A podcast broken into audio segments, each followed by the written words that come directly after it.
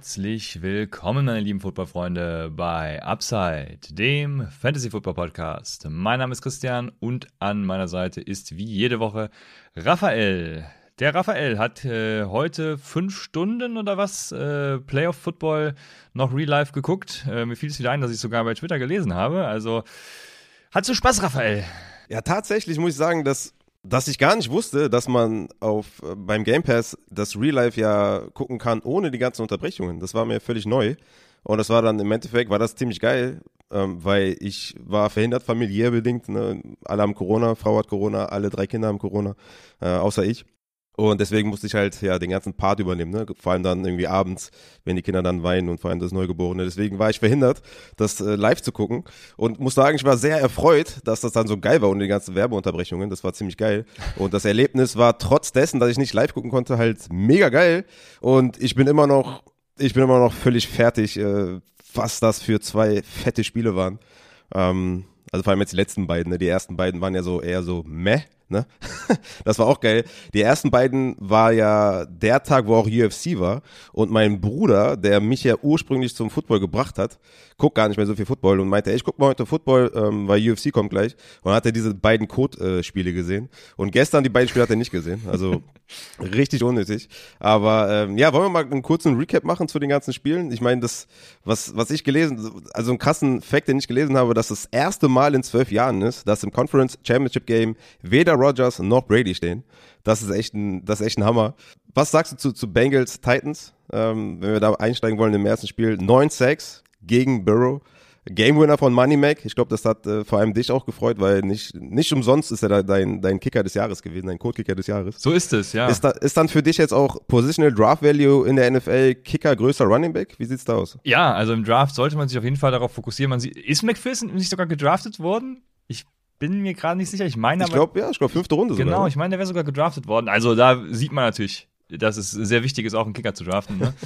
Von daher, ja, äh, schöne Sache. Also ich hätte gedacht, die, äh, die, die Bengals machen es ein bisschen deutlicher. Ähm, Konnten sich ja nicht so wirklich krass absetzen. War auch, also ich, ich fand natürlich wieder nur ein Spiel richtig geil und den Rest eher so, meh. Äh, deswegen, Hä? das fiel darunter. Wie? Also Das die, kann nicht sein. Die, die Bengals gegen die Titans, da habe ich mich wieder mehr aufgeregt, als äh, ich mich tatsächlich, als ich tatsächlich genossen habe.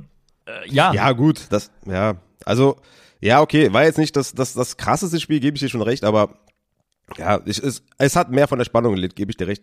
Wahrscheinlich San Francisco gegen Green Bay 13 zu 10, das fandst du wahrscheinlich richtig äh, schwach, weil meiner Meinung nach war das eine sehr, sehr spannende, coole, defensive Schlacht, die mir auf jeden Fall sehr viel Spaß gemacht hat. Aber das war wa- wahrscheinlich für dich jetzt eher nicht so, nicht so das Bombenspiel. Ne? Ja, es ging so. Das Wetter hat natürlich äh, auch nicht dazu beigetragen, dass es, also wa- was heißt nicht, also ja, das, das Wetter als Ausrede, es war ja in Anführungsstrichen nur ein bisschen Schnee und ein bisschen Wind, also war jetzt nicht so krass. Ne?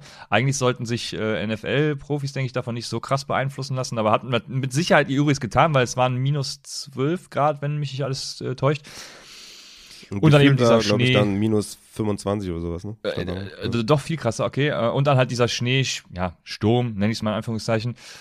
Ähm, ja, aber trotzdem, äh, vor allem hat mich aufgeregt äh, Randall Cobb, der keinen einzigen, doch ein Target hat er gesehen, aber keinen einzigen Catch dann verbucht, weil Randall Cobb war äh, für mich im, im DFS einer der größten Value Plays, weil er echt krass billig war und ja, die Projection sah so ungefähr 10 Punkte vor, also das war ähm, für mich ein gutes Play, um da noch Value z- mitzunehmen und äh, ja, mein Team da auf neue Sphären zu heben, äh, was dann leider gründlich nach hinten losgegangen ist.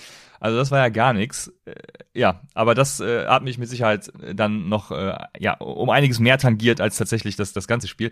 Ähm, ja, das ganze Spiel, ne, wie du sagst, ist, irgendwie lebten die alle von ihrer Spannung halt, ne? Also ähm, Ja, das gut. Spiel, ne?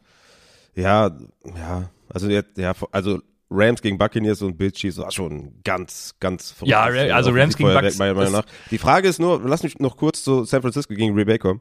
Die Frage, die ich mir jetzt stelle, oder die, die zwei Fragen, die mich getriggert haben jetzt die letzten Tage. Spielen die Niners das Championship Game mit Lance? Und was macht Rogers? Steht ihm orange, Christian? Deine, deine beiden Antworten auf meine Fragen. W- warum orange? Broncos. Ach so, okay. Also ich glaube ich glaub nicht, dass Trey, also nee, ich glaube, warum sollte Trey Lance jetzt spielen? Also das, ma das macht in meinen Augen überhaupt keinen Sinn. das, wird nicht passieren, das, das ist klar. Das wär, ja. Also es sei denn, es ist hier dieser Kyle Shanahan äh, Galaxy Brain Move, ne, sich alles bis zum Championship, sich gerade so dahin zu retten und dann im äh, Championship Game alles, ja, die Karten auf den Tisch zu legen und äh, völlig zu eskalieren, ja. Also ich, ich habe auch, dass die, mich beschleicht so das Gefühl, dass die 49ers tatsächlich irgendwie sich weniger Sorgen machen müssen als die Rams tatsächlich. Ich weiß gar nicht, woran das liegt, weil rein neutral und von den Stats und von allem Prozess, wie wir sagen, betrachtet, wäre es, glaube ich, eher andersrum. Aber irgendwie äh, sehe ich da die 49ers, weiß ich nicht, vor, vorne im Championship Game. Also ja, gut, aber die zweite Frage war Aaron Rodgers äh, orange. Nee, ich glaube, nee, das steht ihm nicht. Und ich glaube auch, ist, Aaron Rodgers würde sich keinen Gefallen tun, wenn er von den Packers weggeht, weil ähm, was, ähm, wobei, welcher Lafleur ist es? Ähm, Matt, ne? Matt ist der bei den Packers äh, und Mike ist der Jüngere. Ähm, was Matt LaFleur da mit ihm dann noch gemacht hat, also ich glaube, äh, er tut sich keinen Gefallen, wenn er aus Green Bay weggeht. Ja, ich glaube auch nicht, dass, dass er weggeht. Das glaube ich auch nicht. Also diese Cap-Situation ist natürlich schlecht, aber wir wissen alle, dass es Mittel und Wege gibt, das irgendwie bisschen auszudehnen noch. Ich glaube auch, dass er, dass er da noch äh, ein, zwei Jahre bleibt. Ich würde mir da auch jetzt nicht so viel Sorgen machen als, als Rogers Owner, sage ich jetzt mal, obwohl Broncos natürlich auch nice wäre. Also, da also ich würde mir generell eher weniger Sorgen machen, aber ich glaube auch eher, dass er, dass er in Green Bay äh, bleibt und auf jeden Fall noch mindestens mal ein Jahr spielt. Jo, und dann kommen wir zum, zu den beiden Spielen gestern. Die, äh, also wie gesagt, äh, LA gegen Tampa Bay war natürlich auch spannend bis zum Ende und man hat irgendwie immer auf den, äh, weiß ich nicht, auf was man gehofft hat, ist ja mal egal. Ich, ich, ich, ich wollte am Ende dann doch noch, dass die Buccaneers irgendwie gewinnen. Ähm, ja, es war, es war, es war wie gelegt für ihn, ja. Das war ja, unfassbar. Ja. Dass die da noch irgendwie zurückkommen unfassbar Wahnsinn Wahnsinnsspiel also das ist es ist also ich war ich habe es ja eben also das heißt eben ich habe um ich bin glaube ich um vier Uhr habe ich das erste Spiel angefangen. Also da sieht man auch, äh, es war jetzt nicht so nicht so leicht zu Hause. Aber um 4 Uhr dachte ich, komm, okay, jetzt sind irgendwie alle halbwegs am Schlafen. Jetzt gehst du, jetzt gehst du rein. Und äh, das war, also ich war elektrisiert. Also das war ja, also es war ja unfassbar. Diese zwei Fumbles von Akers nochmal ins Spiel zurückgekommen und Brady, du hast gesehen, die Receiver, ne, teilweise waren Ball nicht gefangen, Drops, Tyler Johnson ein, zwei Mal auch bei Third Down und sowas. Also es, es war, es war einfach so krass, dass die dann nochmal so zurückgekommen sind. Und dann das letzte Play, einfach Broken Coverage oder eins gegen eins und Cup durch und Touchdown. Also was war das? Ja, das war ja, das war einfach crazy. Wurde dann nur noch getoppt vom nächsten Spiel, aber das war doch, das war doch einfach, das war einfach verrückt. Das, naja. das ist krank. Ja, ja, also, ja, du sagst es. Also, das mit dem letzten Play, da gab es ja auch so ein paar Stimmen aus dem Team raus, von wegen, einige Leute kannten den, den, den Play-Call in dem mm, Sinne nicht. Und dann denke ich mir halt auch, ja. Junge, ja, wenn du, wenn du hier, ähm, ich weiß nicht, wie viele Sekunden auf der Uhr waren und, und wenn du auf das Play quasi dann angewiesen bist, ähm, dann spielst du halt irgendeine ganz normale Vanilla Defense, die also ich habe es nicht verstanden. Ich habe die Argumentation irgendwie nicht so verstanden, dass äh, der ja, der Kicker hat ja also, hat ja 49 Jahre oder 48 Jahre zu kurz gekickt. Das heißt, die mussten richtig nah noch rankommen. Also eigentlich hätte man das soft spielen können. Aber hey, hinterher, ne, wissen wir alle, ne, wie es dann wie es dann aussieht. Äh, die wollten das wahrscheinlich aggressiv spielen, irgendwie noch einen Strip Sack oder einen Fumble irgendwie provozieren, aber geisteskrank. Also ich fand's ich fand's krass, wie wie eigentlich haben die Buccaneers konnten ja nur überleben, weil die, weil die Rams sich das selber irgendwie ja, ja. haben, ne, durch verschiedene Aktionen. Aber dass Brady das gewonnen hätte, wäre eigentlich typisch gewesen. Ne? Das ja. wäre eigentlich ein Brady-Move gewesen. Unfassbar. Ja, das also, Lustige ist, der, das Point, einer hat es auf Twitter in so einer Grafik gemacht, das Point Differential äh, über die Zeit aufgezeigt. Und es war genau, also der Kurvenverlauf war genau derselbe wie damals beim äh, Spiel gegen Atlanta. Das war schon, schon ganz lustig. Stimmt, war ja auch, glaube ich, 27 zu 3, Ach, oder? 28 zu 3, ja. Bei Atlanta war es 28 und jetzt war 27, glaube ich. Ja. ja, war ganz geil. Und ich, ich habe auch in einem Chat ich schon irgendwie nach, nach fünf Minuten geschrieben, äh, ja, zur Halbzeit können wir pennen gehen, das äh, wird hier nichts mehr. Weil man hat am Anfang schon krass gesehen, dass es einfach einer der besten Coaches der NFL gegen, gegen wirklich einen der schlechtesten da spielt. Also das, das war wirklich ja, krass zu sehen. Äh, ähm, ja. Und dann haben die, einfach. Und dann haben die Rams irgendwas, keine Ahnung, die haben den äh, SoFi Stadium Spirit äh, hat er sie verlassen, ich weiß nicht was, obwohl nee, es war ja, war ja in Tampa Bay, also keine Ahnung, was mhm. da äh, sie verlassen hat, auf jeden Fall ganz wild, ganz wild. Ja.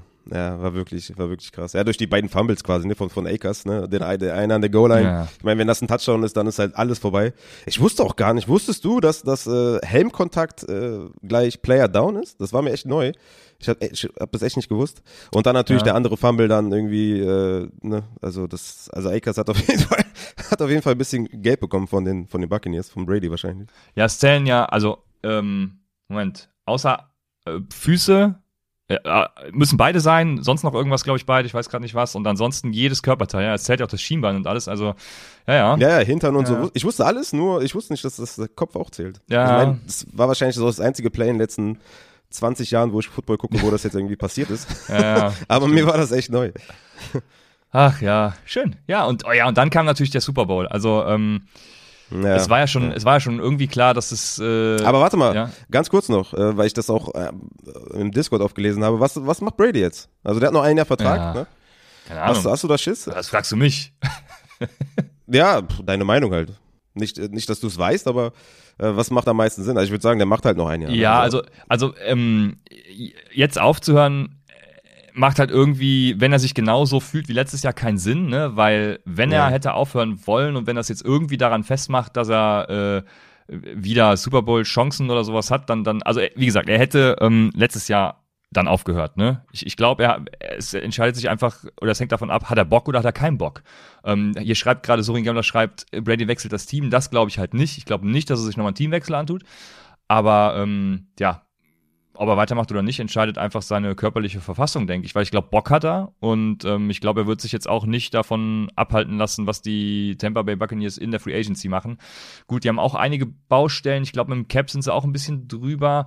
Ähm, mhm. Wird spannend sein. Und vor allem wird es natürlich spannend sein, was macht Brady für die. Also es ist so ein bisschen rückgekoppelt, ne? Weil ich glaube auch viele Spieler bleiben dann nur oder, oder kommen nur, wenn Brady weitermacht und so. Und es ist dann so ein bisschen voneinander abhängig. Also äh, ganz spannendes Thema auf jeden Fall. 100 Prozent, ja. Ich bin ganz bei dir. Also ich denke auch, dass er, dass er noch ein Jahr macht. Er hat ja auch noch einen Vertrag. Ähm, ich denke, dass die da noch mal einiges umstrukturieren werden. Ich meine, wir haben es bei den Saints gesehen. Das, das geht schon. Ne? Du wirst natürlich ein, zwei Key-Player verlieren, aber im Großen und Ganzen wirst du noch konkurrenzfähig sein. Und Brady ist ja jetzt nicht so, dass er irgendwie am Decline ist.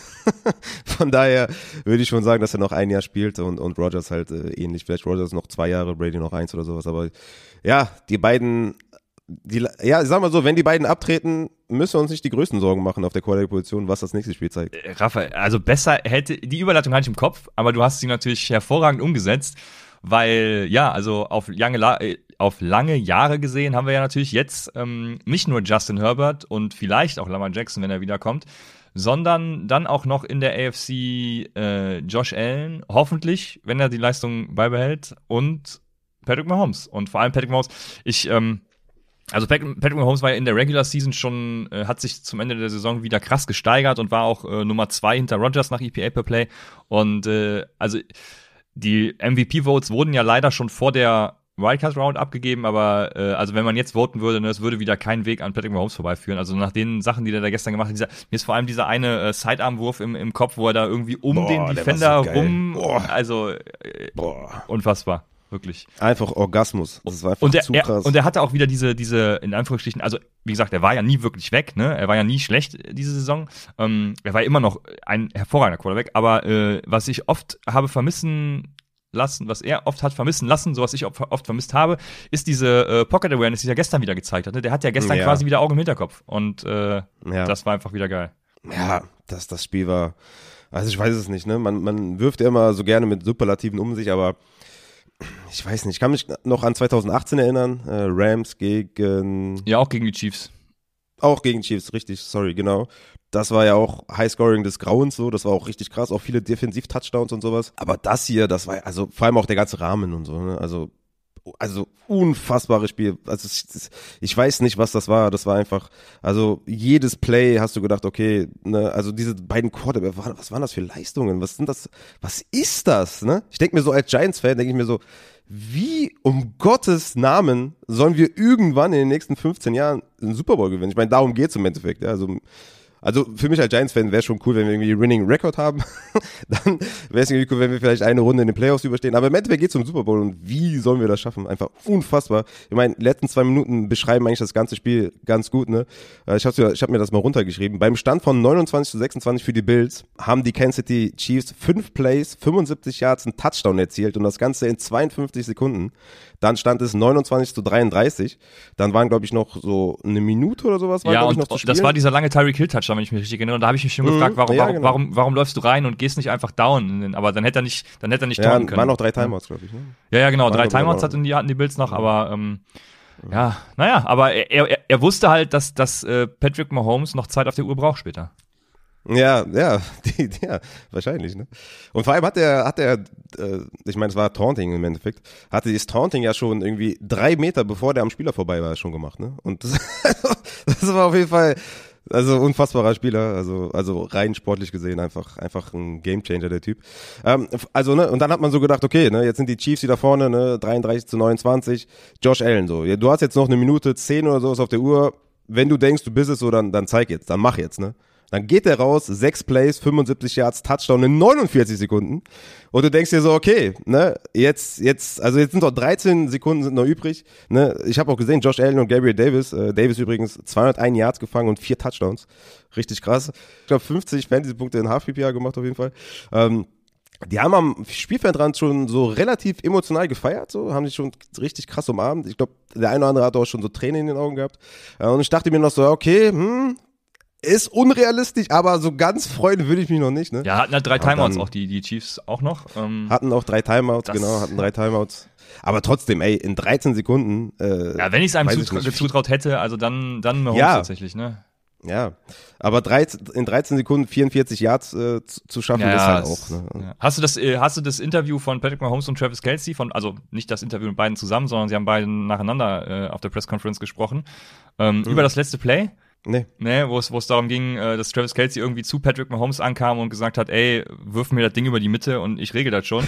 und und äh, kurz vor dem Play hörst du dann noch in dem Broadcast ähm, Patrick Mahomes in seiner Cadence irgendwie äh, äh was hat er gesagt? Ich weiß nicht mehr genau. Äh, Kelsey, go, go oder sowas, ne? Go. Ja. Also, also mach genau das. Und äh, ja, war, war schon ganz, ganz ja. lustig. Ja, Kelsey mit Bart ist natürlich auch anders einfach, ne? Hat natürlich wieder dann mit Bart ist einfach, äh, hat er den Swag und dann, dann knallt er rein. Also ja, ne, dann, also wirklich, dieses Spiel hat einfach keinen äh, Verlierer verdient und vor allem nicht so, ne, dann 36, 36 ab in die Overtime und ja, das, das ist natürlich dann wieder sehr unrühmlich, ne, das, ja. NFL ist auf jeden Fall, ja, auf jeden Fall ist auch wieder blöd gesagt, aber meiner Meinung nach einfach anders, ne, ist komplett different so vom, vom Fußball, vom, vom Basketball, egal was es gibt.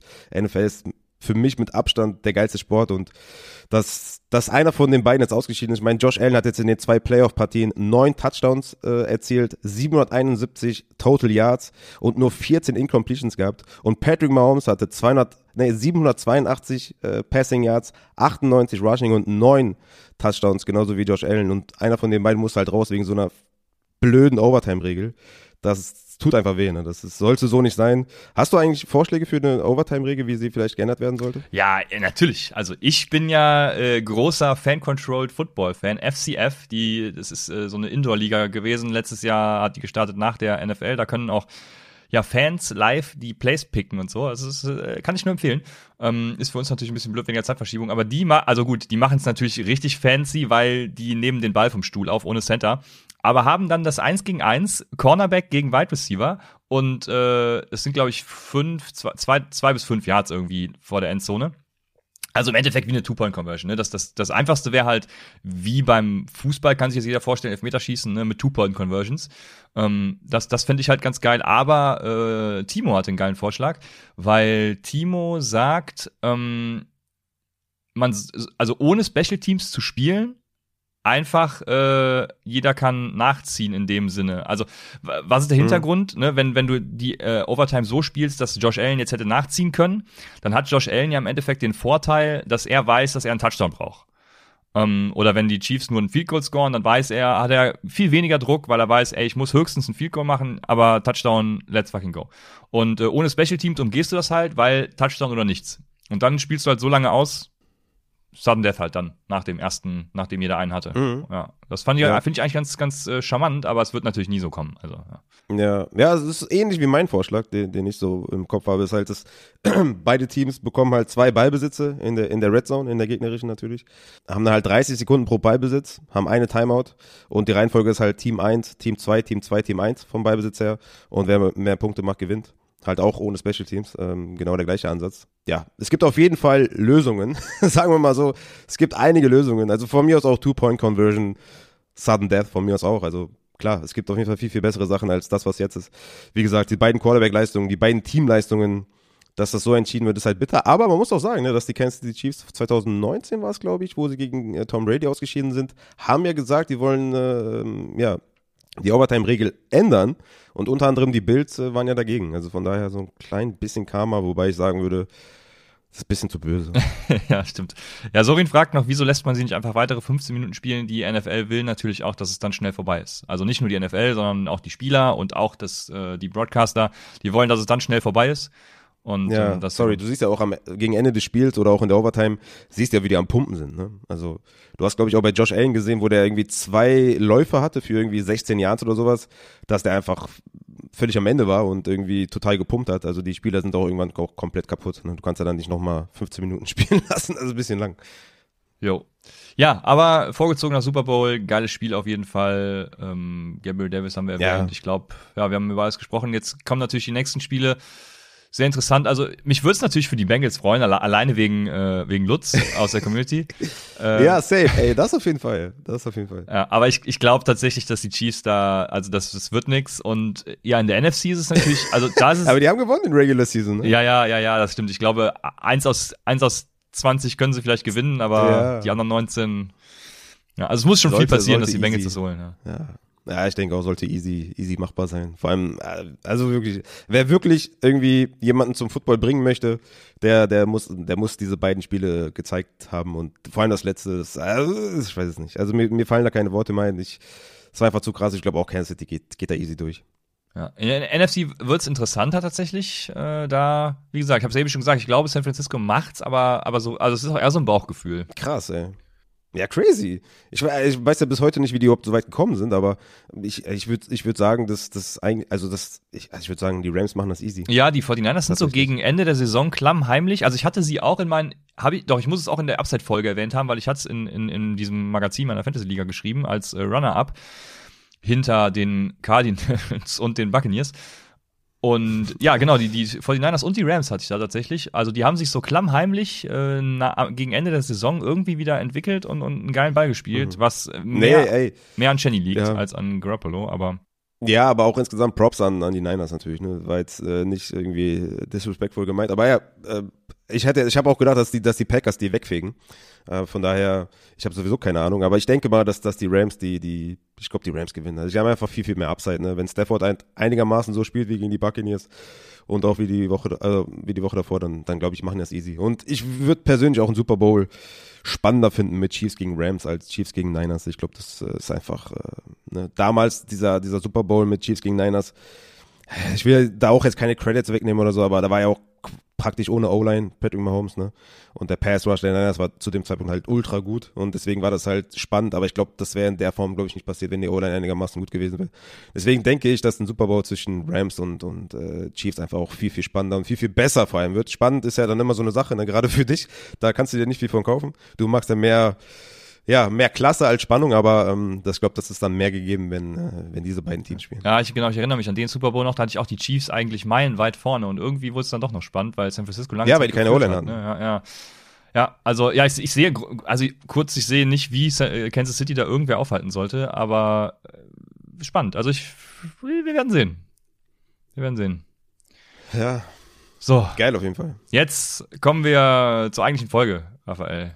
Wir haben nämlich. Ich könnte auch stundenlang drüber ja, reden. Es war wirklich, es war wirklich, also ich hätte, also, wie gesagt, fünf Stunden Football reingeknallt.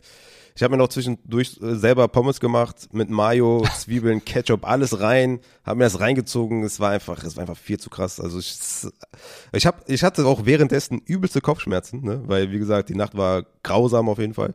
Und ähm, aber ich habe es durchgezogen, weil es einfach, es war so spannend, es war so geil. Also es einfach nur schön, wie, wie krass Football sein kann. Und ne, wenn du so zwei Quarterbacks hast, die einfach, ey, übrigens, was ist mit Josh Allen, Christian? Hast du deine Meinung geändert, was, was ihn angeht? Oder, weil ich meine, was soll der noch machen? Ja, der hat das alles nur getan, um dich zu überzeugen. Ja, ja, in zwei und wartet Spielen. jetzt ja. auf dein Urteil. Also, äh, Nick, Nick Foles war sogar besser als er in den Playoffs. In, wann war es? 2017? Okay. Ich weiß es nicht genau. Auf jeden Fall war Nick Foles sogar besser als Josh Allen jetzt. Ähm, deswegen würde ich es an diesen zwei Spielen jetzt nicht festmachen. Was man, glaube ich, sagen kann, ist, dass er nicht der nächste Carson Wentz ist. Das ist ja schon mal eine Überzeugung. Okay, mich, ey, das ne? ist schon mal ein Big Takeaway, ja. Ja, also ich, ich glaube, er ist halt, er, er ist halt so dieser Top 15 Quarterback, so 10 bis 15, mit dann jeweils Game Upside für mehr tatsächlich auch, ne? weil es war so ein Up and Down mit ihm auch diese Saison. Also er hat, er ist immer am Rande des Wahnsinns irgendwie. Also er kann von komplett scheiße bis zu eben gestern und vor und, und letzte Woche kann alles passieren. Das ist so das Ding mit ihm, also mega Upside, aber ja, also äh, ganz überzeugt hat er mich noch nicht. Ich äh, glaube, er ist ein mittelmäßiger Quarterback, ja, überdurchschnittlicher mittelmäßiger, so. Ja, also Top 15. Ne, ist schon, ist schon okay, oder? Das ist schon, kann man schon, kann man mir schon Respekt zollen, meine Meinung zu ändern, oder? Ist schon, schon, ist schon nah dran an, an, an einer Änderung der Meinung auf jeden Fall. Aber die Bells sind einfach auch eine geile Organisation. Ne? Auch diese, die Playcalls, die sie gemacht haben und auch die Entscheidung bei Fourth Down. Ne? Ja, das Sie haben es ja oh, einmal nicht getan. Nein, hör auf. Sie haben es ja, ja, einmal ja, nicht genau. getan. Ne? Oh. Und direkt, direkt wird's, äh, direkt hast du die Arschkarte. Aber ne, mal schauen, wer jetzt mit Brian, mit Brian Daboll, ne, der jetzt äh, zu den, zu den Giants kommt, der zweites Interview heute hat. Ähm, mal gespannt, ne, wenn der weg ist, wie dann die Offense funktioniert. Aber naja, vielleicht dann nächstes Jahr, wenn Josh Allen dann in 17 Spielen abreißt, dann spätestens dann ist er Top 5 bei dir. Wir werden sehen. Ich bin gespannt. Ich lasse mich gerne eines Besseren belehren. Ich habe ja, hab ja auch nichts gegen Josh Allen an sich. So ist das ja nicht. Aber wir werden sehen. Dann haben wir jetzt die Recaps äh, auf Wide Receiver und Tight End. Ja, wo fangen wir an? Also, wir fangen mit den Wide Receiver natürlich an. Die Titans heben wir uns für später auf. Ähm, Das Beste zum, ey, wir wissen, ne, wie gesagt, Adrian war hier, Ja. er hat uns gezeigt, wie es geht. Das- Das, Beste zum genau, Schluss. das Beste zum Schluss. Und wir werden natürlich auch noch über einen Seahawks äh, sprechen. Ähm, okay, das war jetzt nur, weil Adrian gesagt hat, man kann die Seahawks immer. Äh, Ja, ja, klar. ich glaube, ich habe keinen Seahawks Titan irgendwie mit dabei, aber äh, bleibt dran, Ja, vielleicht. Everett, Maschine. Ja, ja, ja, klar. Genau. Gerade zum Ende der Saison war das ein Tight End Starter safe. Ja, okay, das stimmt, das stimmt. Ja, wo, wo, wo fange ich bei Wide Receivers an? Also ich habe mir auch, auch da mal angeguckt, ne, wie war das so, äh, also in den ersten vier Runden wurden oh, äh, 19 Wide Receiver gedraftet und ich habe mir mal angeguckt, wie die abgeschlossen haben. Bei Wide Receivers ist es tatsächlich so, dass sie, also wir haben ja letzte Woche die Running Backs behandelt, hört gerne noch mal rein, wie genau sich das da verhält. Auf jeden Fall, die Top 20 Running Backs waren auch Top 20, um es mal kurz zu sagen. So war es nicht ganz, aber ähm, hört gerne in die letzte Folge rein. Und bei Wide Receivers verhält sich tatsächlich ganz anders. Wir haben da so Leute wie ähm, Allen Robinson, Robert Woods, gut verletzt. Also Verletzung ist auch da natürlich ein Thema. Ne? Calvin Ridley, also ich zähle das jetzt einfach mal unter Verletzung. Calvin Ridley, die Andrew Hopkins, ähm, äh, ich wollte gerade Allen Robinson sagen, leider ist das nicht zutreffend. Ähm, Ro Robert Woods, Julio Jones, ähm, ja, und das war's. Dann haben wir noch Tyler Lockett und Murray Cooper und eben Allen Robinson, die so ein bisschen außerhalb der Top 20 fallen. AJ Brown. Julio Jones verletzt. mit Ansage aber, ne? Ja, er hatte vor der Saison, glaube ich, schon Hamstring, ne? Und wenn so ein alter Mann vor der Saison irgendwie mit Hamstring zu kämpfen hat, dann. Guck mal, Christian, da, das ist doch das, was ich die ganze Zeit gesagt habe, ne? Draftet nicht Julio Jones, weil Hamstring, weil alt, weil immer schon verletzt gewesen. Ja. Aber Ihr kennt den Take, ihr habt es oft genug gehört von mir. was man auf jeden Fall äh, festhalten kann, ist, äh, dass nach Expected Fantasy Points äh, die Top 5 Wide Receiver, wenn sie nicht gerade verletzt sind, davon gehe ich einfach mal aus, auch wirklich ähm, gute Leistungen zeigen, was mich dazu führt, zu sagen, es, äh, es passt mit dem Anchor Running Back und dann, wenn noch kein Wide Receiver gepickt wurde, ähm, dir tatsächlich den vermeintlich besten Wide Receiver, letztes Jahr war es Devonta Adams, ist gefinisht auf drei oder Tyreek Hill auf fünf gefinisht, Stefan Dix auf vier gefinisht. Ähm, gut, dann kam Kevin Ridley auf vier ADP. Ähm, ja, also tatsächlich, ich glaube, die Running Back Wide Receiver Strategie Runde 1 und 2 ist, äh, ist, ist, ist ganz gut. Die, die mache ich, die verfolge ich weiter. Am Turn zumindest später. Ich weiß nicht, wie ich wie es auf den vorderen Positionen handhaben würde, ne? weil dann gehen ja viele Wide Receiver schon vor meinem Pick, deswegen. Ja, Ja, ja. Ja, für mich gibt's dieses Jahr, also 2022, wahrscheinlich mehr First Rounder als letztes Jahr. Ne? Letztes Jahr gab es per ADP nur Adams und Hill. Ich glaube, das war in meinen Rankings genauso oder ähnlich, auf jeden Fall. Vielleicht nur Adams, weiß ich nicht mehr genau. Aber nächstes Jahr sehe ich da schon auf jeden Fall einen Case, dass man ne, Cooper Cup, Adams, Jefferson, Chase, ne, ich würde sagen, die sind schon Premium, vielleicht noch Debo Samuel mit Abstrichen, aber ich glaube, der ist wahrscheinlich eher so ein Early Second Rounder. Ähm, aber ich glaube, man kann, man kann wieder ganz easy halt in den ersten vier Runden halt seine Wide Receiver finden, die man dann halt mag oder die man priorisiert, ne? Und wie mit dem Anchor Running Back halt irgendwie vorgehen in den ersten zwei Runden und dann halt eine Mischung aus vielleicht zwei, drei Wide Receiver und ein Running Back oder ne, je nachdem, wie das Ganze, wie das Board so läuft. Also ich meine, du hast jetzt auch äh, in den ersten vier Runden dieses Jahr, in der zweiten Runde, hast du Dix bekommen, hast du Hopkins bekommen, hast du Jefferson bekommen. in der dritten Runde AJ Brown bekommen, Keen Allen, ich mein, McLaurin war jetzt nicht unbedingt äh, der Killer, aber ne, McLaurin, Lamb, Evans, das sind alles Drittrunden-Picks gewesen. Vierte Runde hast du äh, Godwin bekommen, hast du ja League-Winner Cooper Cup bekommen, hast du Tyler Lockett bekommen. Fünfte Runde ging dieses äh, dieses Jahr Adam Thielen vom Board, Deontay Johnson, DJ Moore. Ne, also du wirst halt wieder. Ja, es gibt einfach so viele gute Wide Receiver, dass es halt abgesehen von Einzelfällen meiner Meinung nach nicht nötig sein wird, in den ersten zwei Runden halt unbedingt einen Wide Receiver zu nehmen, zumindest mal in der ersten Runde nicht zwingend einzunehmen. Da kommt es natürlich drauf an, wer gegen wen, aber im Endeffekt würde ich sagen, diese, ja, diese Top 30 natürlich dann nochmal unterteilt in nochmal Elite und, ne, klar, ich meine, White Receiver 30 und White Receiver 1 muss ja ein Unterschied sein. Aber da halt irgendwie zwei, drei zu bekommen, das wird halt wieder der Weg sein. Ich glaube, das hat dieses Jahr auch wieder ganz gut gezeigt. Ja, ja, ja du sagst es. Also dieser, dieser, diese Running Back Dead Zone, da muss man sich auch mit Receivern ja. dann bedienen. Das sehe ich genauso. Ja, ich hatte auch zwei, habe ich gerade nochmal geguckt in der ersten Runde. Das äh, war Devontae ja. Adams und dann ja leider noch Andrew Hopkins. Okay. Jo, ja, wie gesagt, ich denke, dieses Jahr wird's, also kann man schon einen sehr guten Case machen, dass man ja, halt die, für mich sind die vier schon, also jetzt schon, wie natürlich sehr früh in der Phase, aber für mich sind die vier mit Cup, Adams, Jefferson und Chase jetzt schon halt schon nochmal in ihrem eigenen Tier und ja, ja. für mich schon First Round. Ja, wir hatten ja unsere Top Ten vor zwei Folgen, glaube ich. Ähm, Genau, da ja. könnt ihr auch nochmal reinhören. Jo, dann jetzt äh, Recap Wide Receiver. Ich habe wieder so ein paar äh, beste Projections ähm, mir rausgenommen und ich äh, fange an mit Mike Evans, weil Mike Evans war ich sehr, also ich hatte eine sehr, also eine andere Meinung als sehr viele tatsächlich äh, Pre-Draft. Ich hatte ihn äh, auf PPR Wide Receiver Nummer 7 oder Half PPR auch, ähm, Wide Receiver Nummer 7 äh, gefinisht ist er mit einem Wins above Replacement äh, auf 11 und Fantasy Points Wise Nummer 9. Äh, MPPR hatte ich ihn, meines PPR hatte ich ihn auch Nummer 7, da ist er auf äh, Wins above Replacement 10 und Points per Game Nummer 12 gefinisht. Hm. Ähm, ja. ja, also der hat dann trotz Godwin, Godwin hat, glaube ich, äh, hatte der größte Teil vor ihm tatsächlich äh, Pre-Draft, hat äh, trotz Godwin da eine gute Figur gemacht, aber beide auch Points per Game. Godwin ja genauso, ne? Also die haben wieder beide von Tom Brady profitiert und äh, beide komplett abgerissen. Ich glaube, es sind beide Wide Receiver 1, wenn ich mich jetzt richtig erinnere. Äh, ja, also Points per Game sogar ähm, Antonio Brown sogar davor, ne? Hat zwar nur ja, sieben Spiele fair, gemacht. Ja aber Mike Evans hat natürlich hart davon profitiert am Ende noch, ne, dass äh, Antonio Brown ausgefallen ist und Godwin. Also in der Zeit mit Brown, mit Evans, mit Godwin war Brown die 1, Godwin die 2 und Evans die 3. Also alles marginale Unterschiede. Ich habe auch auf Twitter gepostet, wie gut Antonio Brown einfach war, auch mit äh, Yards per Route Run und sowas. Ähm, aber ja, im Endeffekt Antonio Brown Wide Receiver 7 per Game, Chris Godwin Wide Receiver 9 per Game und Evans Wide Receiver 12 per Game. Ähm, aber alles marginal. Ne? Mike Evans 13,4 Punkte, Chris Godwin 13,8 und Antonio Brown 14,3, aber auch nur sieben Spiele. Aber jetzt, ne, gerade am Ende der Saison war Mike Evans natürlich eine, eine sichere Bank. Und jetzt natürlich interessant, ne? wenn jetzt Chris Godwin vielleicht geht, wobei man den vielleicht eventuell auch halten kann. Ähm, Mike Evans mit Godwin, also nur die beiden Receiver in Anführungszeichen, ist natürlich Platz für viel, viel, viel Upside, ne, 2022 für Mike Evans, wenn Brady zurückkommt. Ja, wenn Godwin bleibt. Also ich hoffe ja, ich hoffe ja, er geht nach Arizona. Jetzt kommt wieder die Zeit, wo ich jeden nach Arizona wünsche.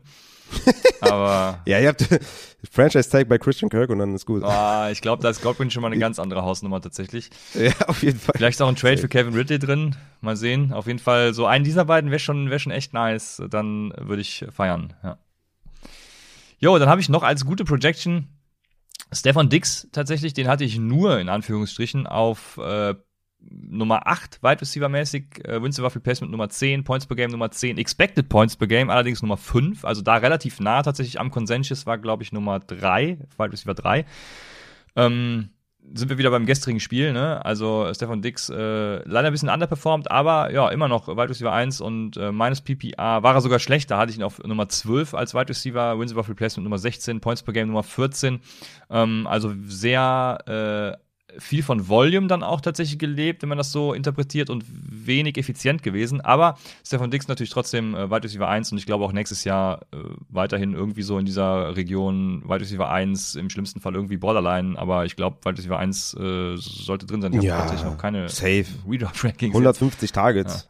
Ja. Oh, das ist Elite-Niveau, ne? Also die meisten hatte Cup mit 184, Evans 162, Jefferson 160, dann Hill 156, Deontay Johnson 159 und dann kommt schon Stefan Dix mit 150. Also das ist Elite-Niveau und klar, klarer Top 10, also keine Frage. Wo hast du denn eigentlich Deontay Johnson? Du warst ja immer so ein Deontay Johnson-Hater. Ähm, das würde mich mal jetzt interessieren. Hast du das gerade vor dir? Ja, Deontay Johnson habe ich bei den größten positiven Überraschungen dabei, deswegen habe ich das vor mir. Ähm, ah, okay. Dann mache ich den auch gerade. Äh, den habe ich nämlich auf äh, Wide Receiver 28 gehabt. Du hast ihn auf 17 gehabt. Also du warst schon, du warst schon. Ich, wir hatten, wir hatten Claypool und Deontay Johnson vertauscht. Ne? Äh, du hattest, glaube ich, Claypool dann Was irgendwie auf wir? 28. Also Ach so, umgedreht. stimmt, stimmt. Ja, stimmt. Ähm, Deontay Johnson, ja, brauchen wir nicht drüber reden. Also Wins above Replacement, äh, Wide Receiver 7, Points per Game, Wide Receiver 7, Expected Points per Game, äh, Wide Receiver 6. Meines PPA hatte ich ihn sogar noch ein bisschen schlechter auf Wide Receiver 32. Da ist er äh, Wins above Replacement auf 15 gefinisht und Points per Game Wide Receiver 24. Also äh, auch deutlich schlechter tatsächlich. Deontay Johnson hat im normalen Fantasy Scoring von der Volume gelebt und ich glaube, die hängt, also es kann schon sein, dass die Volume jetzt irgendwie an Big Ben hängt, weil viele sagen ja, ein Big Ben-Abgang wäre schlecht für Deontay Johnson. Das sehe ich halt gar nicht, ne? Weil Deontay Johnson ist ja jetzt nicht dieser, äh, also dieser Receiver, der nur kurze Routen läuft. Im College hat er, glaube ich, einen A-Dot gehabt von, von über 10 Yards. Ähm, von daher, äh, ein Quarterback wie James Winston zum Beispiel könnte auch Deontay Johnson nur weiterhin gut tun. Ne? Also ähm, ich, ich könnte, ich sehe, kann schon sehen, dass dann mehr Claypool, Deontay Johnson das ein bisschen gleicher verteilt ist, äh, gleichmäßiger verteilt ist. Aber so ein krasses Downgrade für Deontay Johnson würde ich da jetzt auch gar nicht sehen. Also für mich wäre auch so ein, so ein Borderline Wide Receiver 1 äh, in, in dieser Region. Wie ist der von Dix wahrscheinlich? Was sagst du dazu? Kommt drauf an, wer kommt tatsächlich. Ich bin ein riesen Deontay Johnson-Fan. Ja, bei Äh, Mason Rudolph bin ich auch auf, okay. Ja. Eben, genau. Also es kommt schon ein bisschen drauf an, meiner Meinung nach. Also Big Ben hat ihn schon klar favorisiert, muss man ja schon sagen. Ne? Deswegen auch schade für Claypool halt in dem Sinne und vor allem natürlich auch, was die Deep Targets angeht und sowas. Aber Deontay war schon sein Go-To-Guy und da muss man erstmal abwarten, wie es dann bei dem neuen Quarterback aussieht. Aber das Scheme von den Pittsburgh Steelers ist ja seit Jahren schon, oder die, die Philosophie, dass man halt viel wirft. Ne? Und wie gesagt, die 159 Targets für Deontay Johnson sprechen ja Bände und deswegen würde ich jetzt sagen, je nachdem, was ein Quarterback kommt, kleines Downgrade. Aber ähm, klar, wenn Winston kommt, ist natürlich dann noch mehr Upside drin. Aber Deontay Johnson ist schon ein safer Spieler. Ne? Das sieht, sieht man auch am Consistency-Ranking. da ist er auf Wide Receiver 8 mit einem Score von 16,25. Also der hat ne, in 50% seiner Spiele mehr als 13 Fantasy-Punkte gemacht. Also das ist echt sehr, sehr viel und sehr, sehr gut. Also von, von daher, der hat halt einen riesen, riesen Floor wegen seinem Volume. Äh, bin mal gespannt, ob das dann so bleibt, je nach Quarterback. Das wird schon, wird schon interessant sein, was da für Wechsel dann stattfinden werden. Das muss man meiner Meinung nach schon berücksichtigen. Ja, ja, das, auf jeden Fall. Also äh, ga- ganz außen vor ist das nicht, das ist ganz klar. Genau. Ähm, wir werden sehen. Dann, äh, ich habe noch eine gute Projection und die hat tatsächlich jeder auch gut projected, weil nach ADP war er auch in der Range und das ist Tyler Lockett. Äh, ich hatte ihn auf 21, du auch auf 22 und ADP war, glaube ich, auch irgendwie 20, 21, 22, 23 irgendwie, ich weiß nicht genau. Ach krass. Und- ich hätte jetzt echt gedacht, ich hätte den niedriger gehabt. Aber manchmal, das war wie, wie letzte Woche, irgendein Run, CH, genau. Wusste ich auch gar nicht mehr, dass ich den so niedrig hatte. Ja. Und dass ich jetzt Tyler Lockett so hoch hatte, hatte ich gar nicht mehr. Äh, ja. Ja, aber hervorragend, weil, weil Wins above Replacement war 23, äh, Points per Game auch Wide Receiver 23, Expected Points per Game Wide Receiver 34. Also er hat mehr aus seinen Möglichkeiten gemacht tatsächlich, aber ich glaube, das ist halt auch Tyler Lockett, ne? So ein bisschen dieser, diese äh, Boom-Bust-Option in dem Sinne, ähm, und hier hat er halt geboomt. Äh, meines PPA hatte ich ihn auf 28, Ja. da ist er sogar. Wins above Replacement, Wide Receiver 11 und Points per Game, Wide Receiver 13. Also ähm, vor allem, also ein sehr Ja. effizienter äh, und äh, guter Real-Life-Wide Receiver scheinbar dann auch. Tyler Lockett, Auf jeden Fall. sch schlaft mir nicht, äh, don't sleep on Tyler Lockett nächstes Jahr wieder, wie immer. Das weiß ich noch nicht, aber Tyler Lockett zeigt natürlich auch in seinem Consistency-Ranking mit 31 Spielen, wo er mehr als 18 Fantasy-Punkte gemacht hat, äh, 31% seiner Spiele mehr als 18 Fantasy-Punkte gemacht hat, aber auch in 56% seiner Spiele weniger als 13, zeigt so ein bisschen seinen Boomer-Bass-Charakter. Aber meiner Meinung nach äh, ist natürlich die Chemie mit Russell Wilson so geisteskrank, dass ich sage, wenn da ein neuer, neuer Quarterback kommt und dann Ja, je nachdem, okay, was für einer, ist das ein mega Downgrade, gerade für Tyler Lockett, weil das ist so ein, ähnlich wie bei Devonta Adams, ich meine, Devonta Adams ist natürlich ein Elite-Wide Receiver, auch Real Life gesehen, aber auch da, die Chemie mit Rogers ist einzigartig und ich würde sagen, dass auch Tyler Lockett und, und Russell Wilson eine einzigartige Chemie haben, gerade auch bei den Deep Balls und sowas, das, das ist ein Downgrade, wenn da ein anderer Quarterback kommt. Das ist fair, ein fairer Punkt. Ja, daran habe ich jetzt noch gar nicht gedacht. Das wird noch spannend sein. Yo. Ach, was habe ich noch? Ich habe noch, noch eine positive Überraschung tatsächlich. Und ich wollte erst die kompletten Bengals nehmen. Ähm, aber Jammer Chase ist ja sowieso äh, Ja. Rookie, so eine Wundertüte, ne? Den, den hätte man, also ja, den, den hätte man auch an fünf ranken können, aber ja, keine Ahnung. Also deswegen habe ich die Higgins tatsächlich genommen. Ja. Und die Higgins hatte ich auf Wide Receiver 27 und du auf Wide Receiver 12, Raphael. Stimmt das? Hab Ja? ich das hier? Das, das, kann, Ohne das Witz? kann nicht sein. Wide Receiver Wie krass bin ich 12. denn? Ja, das muss ich jetzt nochmal, ähm, das muss ich jetzt gerade nochmal auf meinem anderen Bildschirm hier, hier nachgucken. Das äh, glaube ich nicht. Ich glaube, ich habe die Zahlen einfach vertauscht und das war die 21. Aber ähm, aber parallel. also du guckst parallel, okay, ja, weil ich hatte, also gefinisht ist er auf Winston Buff Replacement äh, Wide Receiver 10 tatsächlich. Und Ja, so, jetzt muss ich hier die Bildschirme wieder umschalten. Und ähm, Points per Game, auch Wide Receiver 10? Habe ich das hier richtig notiert? Ich meine doch bestimmt einen anderen Spieler, oder? Points per Game, muss ich mal kurz gucken. T. Higgins, Wide Receiver 14. Ja, k- krass, dann war das tatsächlich so. Ähm, ja gut, das äh, PFF hat hier manchmal ein bisschen anders berechnet, je nachdem, was mit Fumbles und keine Ahnung was ist, ne? Ähm, äh, krass, ja, da habe ich mich hier nicht verguckt. Ich war T. Higgins das ist wirklich so krass, das äh, geil. Ja, klar. Geil. Deswegen auch die größte positive Überraschung. Ähm, Points per Game Nummer 10, ja geil. Und äh, ich hatte ihn auf Wide Receiver 27, deswegen ist es für mich eine, eine Gra oh, und wir hatten wir ihn sogar vor Chase beide? Ich glaube ja. Deswegen ist es ja nochmal Ja. eine krassere Überraschung, weil äh, wir haben schon projected, dass er gut sein wird und er hat halt einfach komplett abgerissen. Ähm, Ja, und meines PPA Ich- auch, hatte ich ihn Wide Receiver 18, äh, Vince Buff Replacement ist er da Nummer 7, Points per Game Nummer 8 sogar. Also, ja, geil. Ja, ich würde mir die Rosen jetzt gerne abholen mit dieser Wide Receiver 12 Projection von mir, aber ich hatte ihn auf Wide Receiver 20. Ja, dann Äh, habe ich den Zahn noch ganz gut. Ja, äh, sorry. Ja, trotzdem immer noch ganz gut, ne? Aber lassen wir 12, ich schneide das raus mit der 20. Sehr gut, ja, ja, sehr gut, sehr gut. Ja, hatte ich sonst noch, noch jemand positiv überrascht? Ich habe lange geguckt, aber äh, also es waren einige natürlich. Äh, Brandon Cooks, wenn er gespielt hat, äh, war so ein Up Ja. and Down, den hätte ich gerne genommen, aber, aber dafür war er halt zu Up and Down äh, Mitte der Saison. Ja. Wide Receiver 21 per Game, das ist schon okay. Ne? Jalen Waddle hat mich überrascht, ne? Also Ja, ist gut. Ich habe echt nicht gedacht, dass Miami da so einen Wide Receiver gut füttern kann. Ich meine, er hat auch davon profitiert, dass Will Fuller halt praktisch gar nicht gespielt hat. Auch eine geile Investition auf jeden Fall in der Offseason gewesen, Will Fuller. ähm, und Devonta Parker war ja zwischendurch dann auch out. Also er hat schon viel davon profitiert, aber hat auch einfach abgeliefert, muss man sagen. Der Jalen Waddle einfach auch ein Mega-Talent. Hat mich ein bisschen überrascht trotzdem wegen der ganzen Offense, weil ich da sehr skeptisch war. Wide Receiver 22 im Endeffekt per Game. Aber ja, hat auch fast 1000 Yards geknackt, ne? 135 Targets. Also das hatte ich auf jeden Fall, also damit hätte ich auf gar keinen Fall gerechnet. Das war eine positive Überraschung. Natürlich Hunter Renfro, ne? Allen voran natürlich. Ja, stimmt, stimmt. Aber ähm, sonst habe ich mir noch so ein paar äh, Funny Stats rausgeschrieben. Oh ja. Äh, ich habe so, ein, ich hab so ein paar Stats sind mir aufgefallen oder so ein paar Sachen sind mir aufgefallen bei der bei der Recherche. Auch zu anderen Sachen, auch bei der Dynasty, bei den Dynasty Rankings. Übrigens, Dynasty Rankings habe ich abgedatet auf Running Back und Wide Receiver. Gerne mal ähm, Patreon abchecken. Und zwar die erste Funny Stat ist: Nicole Hartman hat mehr Points per Game als Kenny Golladay.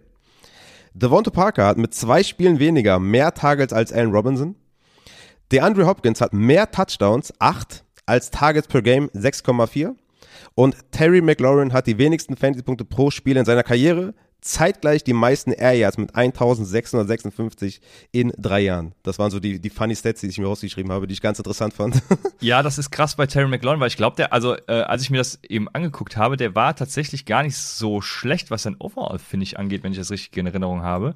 Ähm, also nicht das, was man sich wünscht, natürlich, aber lass mich mal Points per Game gerade hier. Äh, ich glaube, overall Ja. war irgendwas mit 22, Wide Receiver 23, aber per 24, ja, ja, genau. Ja, per Game war halt 32, ne, und ja. Ach so, und ich bin ja bei per- ich bin ja per Game ähm, bei PFF, also keine Ahnung, was die machen, aber äh, Points per Game bei PFF ist er Wide Receiver 24 äh, im Half PPR Format hier. Deswegen, das ist jetzt zwar natürlich nicht das, was wir erwarten, aber auch nicht ganz so der krasse Outlier nach unten, wie ich finde.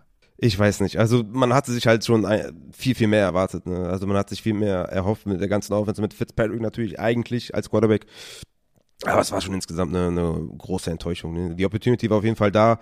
Aber ich denke, man muss schon berücksichtigen, dass einfach die Quarterback-Situation, ja, es ist einfach ungewiss, immer noch. Hm. Also ich bin jetzt nicht aufgeregt für 2022. Das ist eher nicht so das hohe Target von mir, glaube ich, in den Rankings. Das ist natürlich jetzt früh in der Saison, aber bei, bei McLaurin hat mich so ein bisschen das, ja, ich habe ihn zum Beispiel auch in Dynasty verkauft, wie du vielleicht gesehen hast, in unserer Home Dynasty. Jetzt nicht irgendwie, ne, irgendwie für einen First Round oder so. Ich habe ja da, also der, der Trade war ein bisschen komplizierter. Aber McLaurin ist jetzt für mich nicht mehr so dieser hyped Wide Receiver, den ich, ja, wie ich ihn eigentlich gesehen habe. Der Trade war, ja, ja, der Trade war komplizierter. Ich kann mir das vorstellen. Das war wahrscheinlich wieder vier Wochen äh, Belaberei von dir, weil du hast ihm ja komplett die Hosen ausgezogen. Äh, Meinung nach das war ein fairer Trade. Äh, War ein fairer. Ich habe ich hab Mike Evans und Michael Thomas und Gronk bekommen und habe abgegeben Schulz, Van Jefferson und McLaurin. Also das Ja. äh, ist im Vakuum Das ist ein fairer Trade. Das ist auf jeden Die Fall Hosen fair. ausgezogen, sage ich da, ja. Ja, kommt drauf an, was Michael Thomas macht. Ja, wenn er wieder Top 5 wird oder Top 10, okay, aber das, du musst ja aktuellen Marktpreis bezahlen. Und wenn du den aktuellen Marktpreis dir anguckst ja, von den ich, Spielern.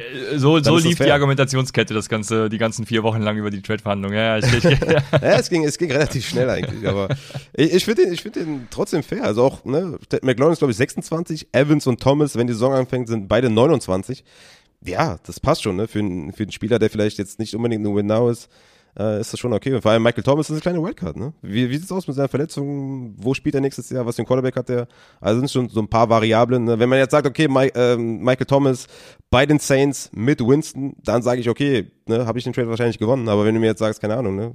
So, Karriereende, dann wäre schlecht. ja, alles klar. Ja, ob äh, Terry McLaurin ein Dynasty-Target von mir wäre, das erfahrt ihr natürlich nächste Woche. Und jetzt gibt's erstmal größte Enttäuschungen neben die Andrew Hopkins, habe ich mir noch aufgeschrieben, weil ja, die Andrew Hopkins brauche ich nicht mehr erwähnen. Den hatte ich, glaube ich, in der ähm, in der Fantasy Season Award Folge schon oder irgendwo habe ich ihn, habe ich seine Position schon mal durchleuchtet. Also Jo, ja. war natürlich. Ich habe ja eben auch gesagt, ne? Also mehr Touchdowns als Targets per Game. das sagt schon alles, ne? Also die haben ihn echt scheiße auch eingesetzt, auch als er fit war. War ja nicht geil. Ne? Also per Game Wide Receiver 16. Also das war einfach, das war nix, ne? Also die haben den echt auch scheiße eingesetzt. Die, die machen halt immer noch dasselbe mit ihm wie letztes Jahr und davor das Jahr, die lassen ihn irgendwie äh, isoliert äh, Outroutes äh, auf Left Wide Receiver. Also ja. Ach, keine Ahnung. Ja, die haben noch nicht so ganz gerafft, dass die Hopkins haben. ja, ist, ne? das, ist, ja ganz, das hat man ja daran gesehen, dass Antoine Wesley ihn eins zu eins ersetzen sollte. Also, die gleiche Rolle. ja, ja. Gut, lass uns zu den größten Enttäuschungen neben die Andrew Hopkins kommen. Und das ist natürlich äh, Julio Jones, haben wir eben schon angesprochen. Ich hatte ihn ähm, als Wide Receiver 9 in meinen Rankings. Da warst du natürlich schon in weiser Voraussicht, äh, hast du ihn auf Wide Receiver 16 gehabt. Also schon deutlich niedriger. Und Windsurfer Replacement hat er grandios abgeschnitten als Wide Receiver 79, Points per Game Wide Receiver 86 und Expected Points per Game äh, Wide Receiver 78 und auf die Minus PPR brauche ich gar nicht eingehen, ein bisschen besser, aber ja, auch 62 und 71, also das äh, war mal nix, Herr Jones. Was ist dein Outlook für, für nächstes Jahr? Was, was, äh, das, was machen wir da? Vielleicht ist das ja ein Dynasty-Target nächste Woche von mir, weil. Bisschen bei low, ne? Ich, ja, ich, ich glaube tatsächlich, dass äh, Julio Jones jetzt nicht mehr der Top 5, auch nicht mehr der Top 10 Wide Receiver ist, aber ähm, also alles als ein äh, alles andere als ein Wide Receiver 2 finde ich nächstes Jahr wird mich tatsächlich, wenn er fit bleibt, überraschen. Hm. Ja, ist ja die große Frage, wenn er fit bleibt, ne? Ja, ja. Genau. Das Ding ist halt bei Hamstring ist halt, das kriegst halt nicht schnell weg. Spieler denken, die kriegen das easy in den Griff und können nächste Woche wieder spielen, dann verletzen sie sich halt wieder am Hamstring und dann fallen sie wieder länger aus und ja, das ist halt, ne, ich denke schon, dass er noch Upside hat für einen Wide Receiver 2, aber ich glaube, der wird halt, der war halt für mich ein ganz klarer Do Not Draft Spieler, vor allem dann auch, als er sich dann vor der Saison noch mit seinem Hamstring verletzt hat, das kam ja noch dazu. Ja, ich hatte es ja, wie gesagt, lang und breit in der Offseason angesprochen, dass halt ein Julio Jones, der war sein Leben lang, also seitdem ich Fantasy spiele, seitdem ich Football gucke, ist der immer did not practice am, am Donnerstag, weil ähm, Hamstring und Probleme. Hat aber immer gespielt, weil er jünger war und jetzt halt äh, mit 32 steckt es nicht mehr so leicht weg und deswegen ja, er wird natürlich enorm fallen und ich glaube, gerade in Dynasty ist das so jemand, den du schon auch mal äh, aufstellen kannst, weil der wahrscheinlich jetzt gar nichts mehr kostet ne? und hat meiner Meinung nach schon noch Upside für den Wide Receiver 2. Ist so ein kleiner Buy-Low-Kandidat. Natürlich jetzt nicht viel, ne? werden wir wahrscheinlich nächste Woche drauf kommen, was wir so bezahlen würden. Aber ja, ich glaube, man sollte den schon noch auf der Rechnung haben. Ne? Man hat es ja auch im letzten Spiel gesehen, dass sie ihn ja, schon ein bisschen gesucht haben. Ich glaube, der hatte sechs Tages oder sowas. Ne? Hat ja auch ganz gute Catches gehabt, also von daher ist das jemand, den man auf jeden Fall nicht vergessen sollte, sagen wir mal so. So ein kleiner Julian Edelman für Arme, ne? was so sein Dynasty-Outlook angeht, weißt du? Also ja, Julian Edelman war ja auch jemand, den man im hohen Alter dann nicht mehr gedraftet hat, aber der die auf jeden Fall auf der Flex noch ein paar Spiele gewonnen hat. Ja, ich glaube, das ist schon fies, wenn man Julio Jones mit Julian Edelman vergleicht, aber äh Einfach nur, was die Production angeht. Okay. Nicht jetzt irgendwie sein Talent, das ist natürlich eine andere Stufe, komplett andere Stufe. Ganz, ganz andere Stufe. Aber einfach nur, was die Fantasy Points angeht, sag ich jetzt mal. Ja, okay. Ja, ja, das äh, lasse ich einfach mal so stehen. Ich habe noch eine große Enttäuschung tatsächlich ähm, und das ist Jerry Judy, der übrigens relativ punktgleich mit Sutton ist, trotz Suttons Boom-Wochen ohne ihn, was mich ein bisschen irritiert hat. Ähm, also ganz, ganz mysteriös da bei den Broncos. Ich weiß, Sutton war ja auch verletzt, da hatte Judy wahrscheinlich auch seine Boom-Wochen. Ah, okay, das hatte ich jetzt nicht mehr. Ähm, ja, ja, das okay, fairer Punkt. Ich hatte Jerry Judy auf 26, äh, du auf 30. Wir hatten auch da äh, Judy und Sutton vertauscht. Also ich hatte wahrscheinlich Sutton dann irgendwie auf 30, 32 oder was und äh, genau umgekehrt.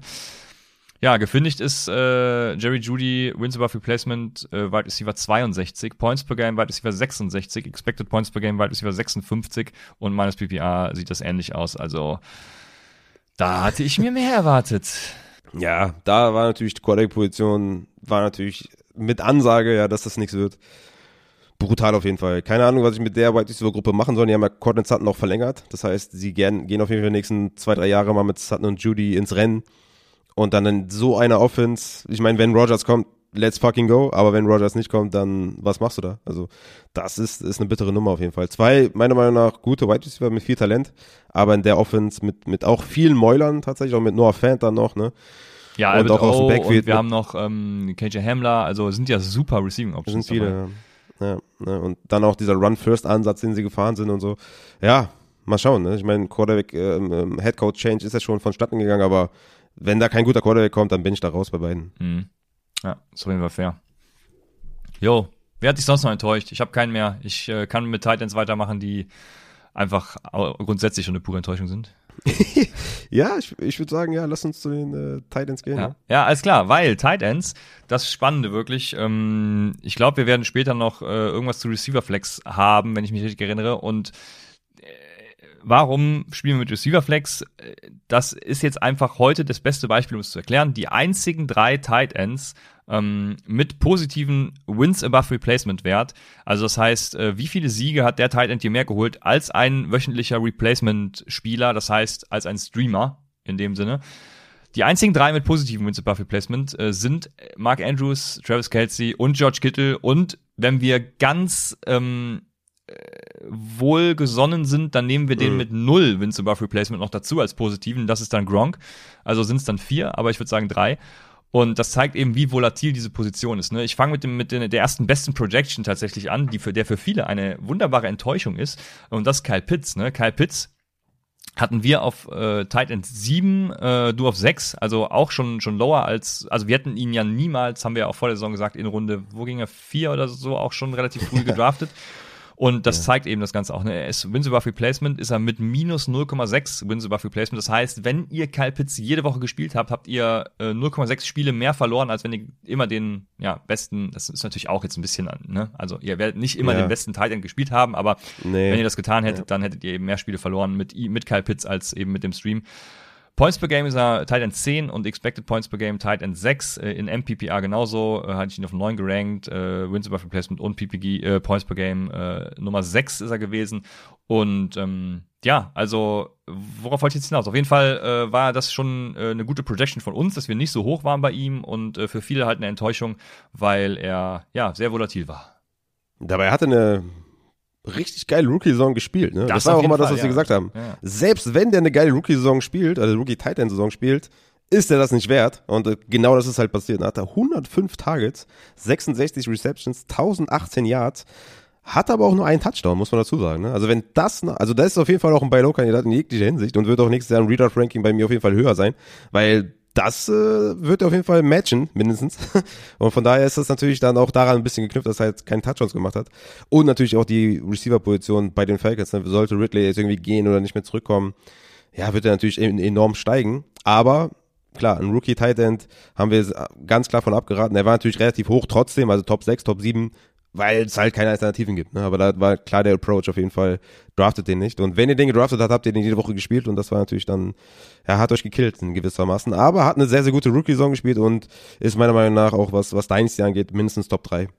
Ja, also das äh, denke ich auch. Ne? Für nächstes Jahr sind die Karten dann wieder ganz anders auf den Tisch gelegt. Also äh, gerade mit seiner, wenn er wenn er dann Touchdowns fängt, also ja, du hast alles gesagt. Ne? Von daher Jo, die weitere gute Projection, ähm, ah, habe ich genau getroffen, Raphael. Also äh, Dennis Goddard war mein Tight End Nummer 9. Er hat äh, Wins above Replacement und Points per Game auf äh, Tight End 9 gefinisht. Meines PPA lag ich ein bisschen daneben, da hatte ich ihn auf 12 und da ist er auf Wins above Replacement Tight End Nummer 5, Points per Game Tight End Nummer 4. Ähm, ja, aber Dennis Goddard war tatsächlich auch eine gute Projection, dass wir gesagt haben, äh, also wir haben ja auch schon mit Zach Ertz, war, hat sich schon ähnlich verhalten, ähm, haben wir gesagt, äh, ist er ein guter Tight End und solider Tight End und, und wird einiges sehen. Äh, ohne Zach Ertz dann ja äh, genauso weitergemacht, äh, von daher, jo, ist dann so einer in dieser Riege, wenn man keinen der Top 5 kriegt, dann kann man durchaus mit Dennis Goddard über die Saison gehen und muss noch nicht mal groß streamen, glaube ich. Aber ja, das ist das äh, Punkt. Ja, ja, ich, äh, die Frage ist halt, ist jetzt Tight End 9 gut? Genau, das, ja, ja, genau, das ist es. das ist halt das Bittere an der ganzen Position, an der ganzen Sache, ne? Ähm, das ist immer so ein bisschen schwer einzuordnen, glaube ich, für viele, die neu dabei sind. Und im Endeffekt, ja, Tight End 9 per Game finde ich, ey, cool, ne? Aber im Endeffekt hat er das auch definitiv mal keine Liga gewonnen. Und gerade auch mit dem Abgang von Zach Ertz habe ich mir auch relativ, also habe ich mir eigentlich auch mehr erwartet. Hat im Endeffekt hat er ganz gut geliefert, aber es, du gewinnst halt, wenn du mit Tight End spielst, gewinnst du die Position eigentlich nur, wenn du wirklich einen irgendwie draftest, keine Ahnung, ne, Top 10 oder sowas und der macht dann wirklich einen Top 5 Finish, wie ihn Dan Waller mal gemacht hat oder wie Mark Andrews jetzt, ja. Ähm, abgesehen davon, wenn du halt irgendwie von 5 bis 10 irgendwas finishst oder Points per Game bist, dann bist du halt in einer Suppe mit vielen, vielen anderen und das gibt dir halt nicht diesen krassen Advantage und deswegen ist es halt, ja, Teil 9 hört sich gut an, aber im Endeffekt ist es nicht so aufregend. Ja, jetzt nimmst du mir die ganze, jetzt nimmst du mir alles. Nein, aber krass gemacht von dir auf jeden Fall. Props. All, all, nee, nee, ich meine für die größten positiven Überraschungen. Weil, also, so, okay. allen voran haben wir natürlich Mark Andrews, ne, den wir beide auf äh, Thailand 5 hatten. Und er hat in allen jeglichen MPPA ich ihn sogar auf 4, aber er hat in jeglichen Rankings natürlich auf, auf 1 äh, abgeschlossen.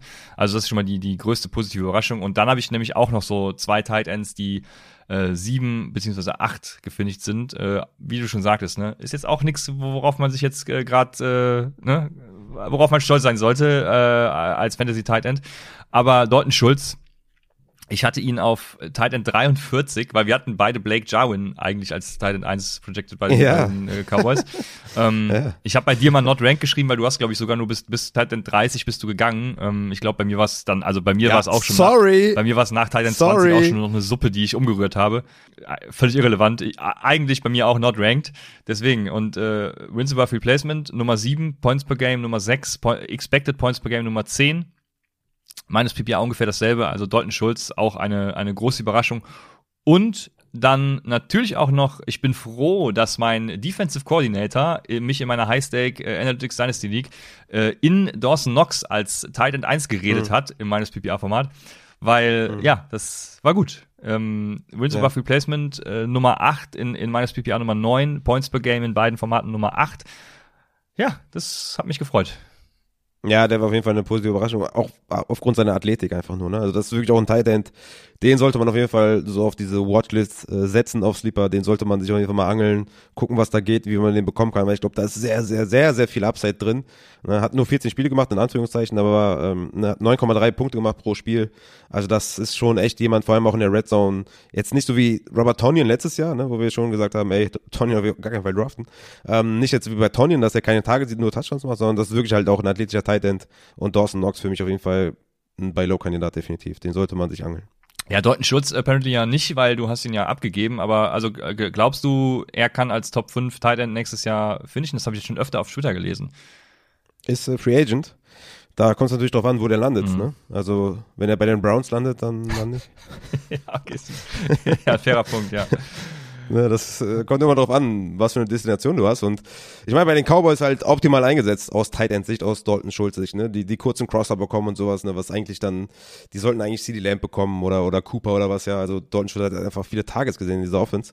Ähm, ja, der wurde halt optimal eingesetzt, ne? Ich glaube nicht, dass der jetzt vom, vom Talent her Top 5 ist. Aber je nachdem, wie man ihn einsetzt, wo er landet, ja, denke ich, hat er schon Abseits für Top 5. Aber wie gesagt, wird Free Agent. Das wird äh, spannend zu sehen sein. Sehr gut. Hast du noch was zu Titans? Sonst haben wir noch ein paar Fragen, die ich behandeln würde. Und ich äh, habe gerade im Chat gesehen, dass jemand gesagt hat, Titan war mein größter Bust im Draft mit Waller. Da war nichts mit Set and Forget und ja, Waller war Titan 5 per Game, ne? hat nur 10 Spiele gemacht und ja, Bust, ne? wenn man das immer nur an den Verletzungen festmacht, sind natürlich viele Spieler ein Bust. Aber Points per Game war, war ja gut, ne? hat 10,3 Fantasy-Punkte pro Spiel gemacht. Da konnte man eigentlich mit leben. Ich habe noch allgemein äh, einen Take äh, zu, zu ähm, Titans. Das knüpft auch ein bisschen dran an, was du gesagt hast. Ich habe mir mal angeguckt, ähm, wer so Points per Game auf der Wide Receiver Position, wie die abgeschnitten hätten.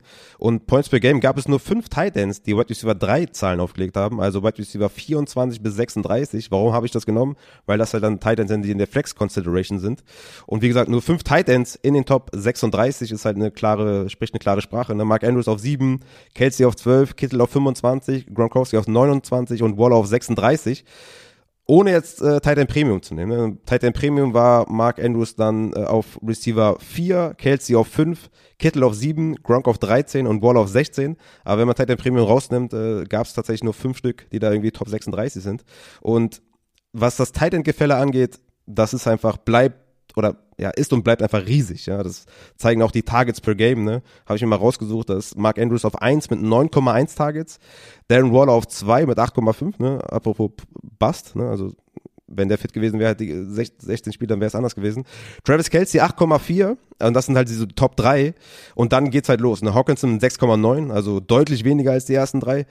George Kittle 6,7, Zach Ertz 6,6, Gesicki 6,6, Kyle Pitt 6,5, Schulz 6,1. Also siehst schon, ne? von Hawkinson bis Schulz irgendwie Trend 0,8 Targets und ähm, ja, irgendwie von, von Hawkinson bis Andrews dann 3,1. Das ist halt ein Riesenunterschied. Und Noah Fant noch 5,6, Cole Komet mit 5,5. Das zeigt einfach, ne, Tight Ends meiner Meinung nach besser, wenn man da eine Receiver Flex draußen macht, weil es einfach meiner Meinung nach keinen Spaß macht, da irgendwie jede Woche einen Streamer zu finden. Ähm, um, um das nochmal zu unterstreichen, es gab dieses Jahr genau vier Tight Ends, die nicht in 50 Prozent ihrer Spiele weniger als 8,45 Fantasy-Punkte erzielt haben.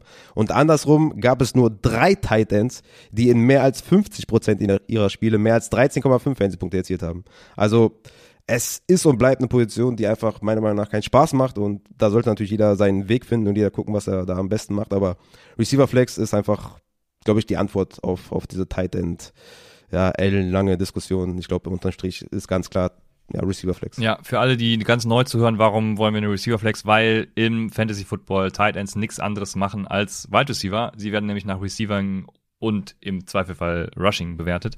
Ähm, dementsprechend ja, macht es einfach keinen Unterschied. Also äh, es sind Receiver und dementsprechend sollte man äh, sie auch behandeln wie Receiver. Und wenn man das so machen will, ich habe gerade mal geguckt, weil ich mir dachte, komm, bring doch mal ein Beispiel, Christian. Ähm, wenn man das so machen will, dann sollte man es auch konsequent machen. Also das Beispiel Slot Receiver dann nochmal zu trennen, hatte ich ja schon gebracht. Das wäre konsequenterweise das Erste, was man tun sollte. Also äh, Wideouts, Slot Receiver und Tight Ends zu nehmen. Aber gleichzeitig müsste Gabriel Davis zum Beispiel auch als Tight End äh, klassifiziert sein, weil er hatte 37,7 Prozent äh, seiner Snaps als Blocking Snaps. Das entspricht ungefähr dem Wert von Pat Fryermuth. Ähm, und ich denke, damit sollte dann eben alles gesagt sein. Oder auch von Zach Ertz und Jared Everett. Von daher, ja. Also es spricht einfach nichts dafür, mit Titans zu spielen. Gibt es denn so viele gute Slot-Wide Receiver, dass da die, dass die Dichte so, ne, dass man weiß ich nicht, den 15. Slot Wide Receiver auch noch aufstellen ja, sollte man mal eruieren. Oder ist das dann? Ich, ich weiß es nicht. Oder Ne, weil du hast gerade so gesagt, dass man sollte das tun. Würde mich jetzt mal interessieren, ob das dann nicht dann so eine Tight End Gefälle ist, ja? Das bringt dir dann auch nichts, wenn dann irgendwie Weiß ich nicht. Ne? Ja, ich, ich habe das nur gesagt, weil es dann konsequent wäre, weil der, also der Tight End ist ja auch nur, nur ein Receiver. Der, der, der Wide Receiver ist ja, also es gibt ja drei Arten von Receiver, der, der, Wide, der Wide Receiver, der Tight Receiver und der Slot Receiver und dementsprechend äh, müsste mhm. man das dann trennen, konsequenterweise. Das war nur der Gedanke mhm. daran. Also nicht, dass es da irgendwie, ne, Nee, nee, ich glaube, ich, ich, ja. ich glaube, es macht keinen Sinn, das zu tun. So. Ja, das, das glaube ich auch nicht. Ja. Sehr gut, aber wenn wir schon kommen, jetzt dann gehen wir direkt in die Fragen in den Mailberg über. Wir haben wieder drei Fragen und eines von nämlich von Carsten, die passt gerade zum Thema. Warum spielt ihr denn Receiver Flex mit Extrapunkten für den Tight End, also Tight End Premium im Upset Bowl ja zum Beispiel? Wieso macht das Sinn, wenn ihr immer betont, dass es einfach nur Receiver sind? Wieso dann der Unterschied? Ja, die, die, also die, ja, ja Punkt für dich. Die, die klare Antwort ist, weil wir es können. Und anders gibt's keine. Also ist auf jeden Fall ein Punkt ja. für Carsten, wie du sagst, ja. Ja, Punkt für Carsten, ja. Das ist, ja, da kann man nicht mehr viel sagen. Der hat einfach ins Blaue getroffen.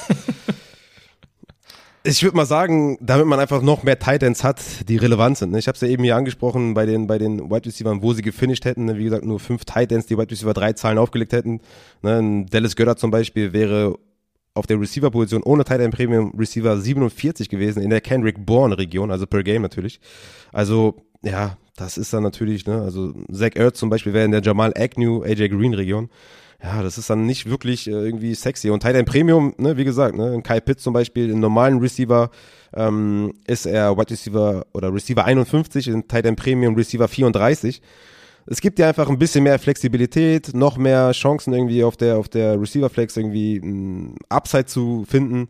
Und es sind einfach auch dann dementsprechend gute Tight Ends, ne? Oder mehr Tight Ends. Es gibt einfach auch athletische Tight Ends, die vielleicht dann irgendwie im normalen ohne Tight End Premium nicht die Relevanz genießen, weil sie dann doch eben nur in Anführungszeichen Tight Ends sind.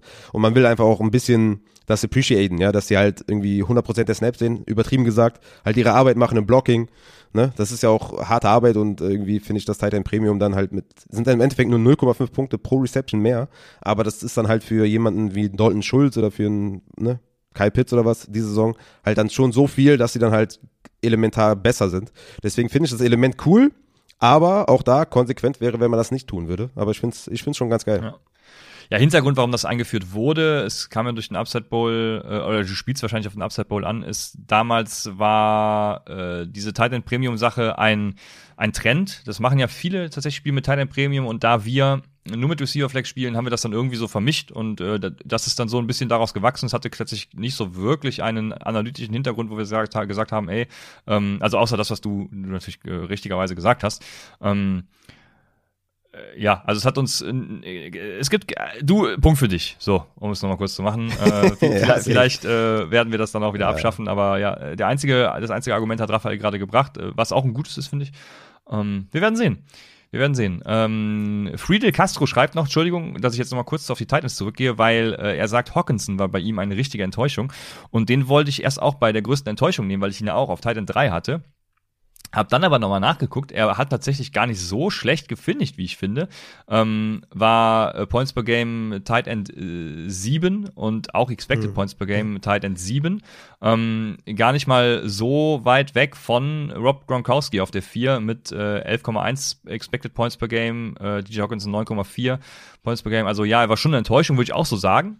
Aber deswegen habe ich ihn halt einfach auch nicht reingebracht, ne, weil es irgendwie wenig marginaler Punkteunterschied und ähm, ja, aber eine, eine ja. Enttäuschung war er schon. So, sorry für den ich, ich muss, Schwenk. Ja. Sorry, ja. Ich, äh, ich muss sagen, das doch ist ein fairer Punkt von äh, Friedel Castro, weil du Hawkinson halt in dieser Elite-Region gedraftet hast, ja, also Top 4, Top 5. Ja. Wahrscheinlich der eine oder andere vielleicht sogar Top 3 oder sowas. Und dann halt als äh, Wide Receiver oder Tight End 7 per Game abzuschließen, ist halt dann in dem Sinne schon ein Bust.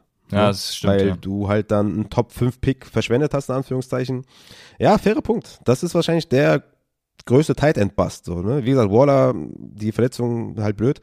Aber TJ Hawkinson auch Points per Game nicht abgeliefert. Also von daher, ja, ist schon ein Bust gewesen, ne? Ja. Das stimmt. Und Ivan Sörensen sagt hier gerade, äh, Tight End Premium spiegelt ein bisschen die zusätzlichen Blocking-Aufgaben des Tight Ends wieder. So rede ich mir das zumindest schön. Ja, passt schon so ein bisschen, ne? dass, dass man das so ein bisschen appreciated. Ja, habe ich auch ungefähr so angeschnitten, das passt schon. Ja, ja wie gesagt, da müsste Gabriel Davis ja auch, äh, Gabriel Davis nächstes Jahr natürlich 1.1. Vor Anthony Gibson. Gary Davis eh, äh, ne? Emmanuel Sanders nicht mehr da, also ne? zweiter Wide Receiver bei Josh Allen, let's go. Dann haben wir noch, äh, ich halte mir die spannendste Frage für den Schluss natürlich auf. Colin haben wir. Colin fragt, was haltet ihr von der Idee, mit Teampositionen zu spielen, also Team Running Back oder insbesondere halt auch äh, Team Quarterback? Ja, ich hatte es ja mal so kurz angesprochen. Ich hatte das, glaube ich, auch mal bei, bei als Corona gerade kam, hatte ich ja auch noch gesagt, dass das vielleicht Sinn macht, ähm, dass man das so spielt, weil man nicht genau weiß, wie das dann sich alles entwickelt. Also ich würde sagen, auf, wenn man Superflex spielt und dann mit Quarterback, Team Quarterback spielt, sehe ich auf jeden Fall einen Case, sehe ich einen Punkt, kann man machen. Aber da ist natürlich auch das Element der, des Waiver Wires natürlich richtig geil und wie man sein Geld umgeht, ja, und auch mit seiner Bank, ja, wie man die dann bestückt, ne, mit, mit mehreren vielleicht Backups oder sowas. Es ist auf jeden Fall ein Approach, es ist auf jeden Fall ein Weg, den man wählen kann, gerade bei Quarterbacks und Superflex. Team Running Back, da gibt's mir mittlerweile halt zu viele, die halt irgendwie ein Committee sind, ja, oder beziehungsweise nicht unbedingt Committee, aber wo es vielleicht noch einen Receiving Back gibt, der halt Receiving Work sieht, ja. Nicht irgendwie 50-50, aber schon, dass er irgendwie 30% der Snaps sieht und der auch dann seine Punkte macht. Ne, es geht ja halt richtig krass weg von dem Trend halt, dass man einen Workhorse hat oder einen klaren, krassen Leadback. Deswegen sagen wir auch das mit dem Anchor Running Back. Deswegen würde ich da sagen, bei Team Running Back bin ich da nicht so drin, aber bei, bei Team Quarterback sehe ich da schon auf jeden Fall einen Case. Wobei das natürlich auf dem Waiver dann weniger Spaß macht. Aber ja, da sehe ich einen Case, aber Team Running Back bin ich, bin ich raus. Ja, bei mir genau dasselbe. Also bei Team Running Back würde ich sagen, auf gar keinen Fall, aber bei Team Quarterback, wenn ich das einstellen könnte, würde ich es überall einstellen, weil der Unterschied ist halt einfach ja. bei Quarterbacks, ähm, der Quarterback sieht halt 100% der Offensive Snaps im Normalfall ähm, und, und wird nur durch Verletzungen daran gehindert, das nicht zu tun. Ne? Also es macht es mhm. einfach dann im Endeffekt fairer für alle, wenn dieser Team-Quarterback dann in Erscheinung tritt und du dann bei der Verletzung im ersten Snap von, keine Ahnung, Tom Brady äh, dann eben, scheiße, jetzt kenne ich den Backup nicht, äh, ist das Matt Barkley? Ähm, äh, auf jeden Fall, auf jeden Fall den zweiten Quarterback dann äh, ja als Punktelieferant zumindest noch hast und äh, da, das macht schon Sinn, das würde ich überall sofort einstellen, aber Running Back bin ich raus und äh, ja, Superflex ist ein gutes Argument, keine Ahnung, äh, ja, das hat Raphael ja gerade schon ausgeführt. Ja, also ähm, Team Quarterback sind wir wahrscheinlich dann beide äh, begeistert, aber Running Back eher nicht. Dann haben wir die letzte spannende Frage, die uns die ganze Offseason vermutlich begleiten wird. Felix fragte vor dem gestrigen Spiel, wo seht ihr Cam, wo seht ihr Cam Akers in Dynasty, jetzt wo er gezeigt hat, dass er zurück ist? Lustigerweise bin ich nochmal im Discord reingegangen und habe gesehen, der hat geschrieben, edit, zwei Fumbles, hahaha, sorry. ja. Aber wie ist da deine Meinung zu Cam Akers?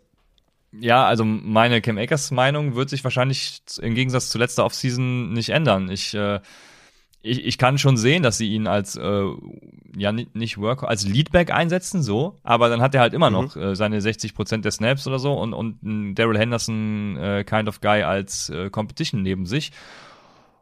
Ja, und dementsprechend äh, sehe ich ihn da immer noch nicht auf dieser Running Back 5 bis 8 Position, wo er letzte Saison hochgepusht wurde. Also da bin ich ja komplett auf. Deswegen, äh, ja, keine Ahnung. Also es ist, also man, äh, vor allem jetzt kannst du ihn halt nicht mehr, also für Dynasty hättest du ihn viel früher kaufen müssen. Jetzt kaufen ist ja wie, also das ist ja, das ist, macht überhaupt keinen Sinn. Also wenn du antizipierst, dass er gut ist nach seiner Verletzung, hättest du ihn schon während der Saison kaufen können, für wahrscheinlich viel weniger als jetzt, weil jetzt hat er gezeigt, dass die Verletzung ihm nichts ausmacht, in dem Sinne. Und jetzt bezahlst du halt das ganz Normale, was so angebracht ist. Und äh, jetzt will ich ihn nicht mehr haben. Ja, also ich würde ja sagen, warten wir mal das nächste Spiel ab gegen die Niners. wie, sie, wie sie ihn einsetzen jetzt mit den zwei kostbaren Fumbles. Nee, aber mal im Ernst. Also ich habe mir das mal so ein bisschen genauer angeguckt, was da so abgegangen ist und ich habe mir mal angeschaut, was Sean McVay bisher so gemacht hat. Ja, also man hatte dominante Jahre von Gurley, ne, Workhouse ohne Frage. Natürlich ist Gurley ein anderer Spieler gewesen als Cam Akers, ähm, in jeglicher Hinsicht natürlich viel, viel besser gewesen. Aber was haben wir gesehen? Was hat Sean McVay sonst noch so gemacht? Also wegen der Akers-Verletzung vor der Saison war ja Henderson im Endeffekt dann der klare Workhorse. Ne? Von Woche 1 bis 12 klarer Workhorse. Ne? Hatte in jedem Spiel, außer in denen er sich verletzt hat, im Spiel hatte er mindestens 17 Touches pro Spiel. Und interessant dabei ist halt, dass Sony Michel jedes Spiel gemacht hat. Das heißt, man hatte Henderson und Sony Michel und Henderson war klarer Workhorse. Dann nach der Henderson-Verletzung sah Michel von Woche 13 bis 17 folgende Carries. 24, 20, 18, 27 und 19. Und auch hier das Interessante dabei, in Woche 15 und 16 war Henderson active. Da war Henderson nicht verletzt. Da sah Henderson sechs beziehungsweise ein Carry. Michel hat ihm einfach den Starting-Job geklaut und Henderson war die klare zwei. Bedeutet für mich, dass Sean McVay halt keinen Bock hat auf dem Backfield bei Committee. Er ist halt eher so der Mike Tomlin äh, kind of Head Coach. Und das zeigt für mich, dass, dass Akers, ja, Top 12 ist für mich in, in Dynasty. Ich habe den jetzt, glaube ich, auf 11 im Endeffekt gerankt in den Dynasty-Rankings. Ähm, man muss ja auch sagen, bei Akers, ne, Wahnsinn, wie der zurückgekommen ist. Ja, von so einem Achillessehnenriss vor sieben Monaten, glaube ich, ist jetzt wieder auf dem Platz ist klarer Workhorse, klarer Leadback.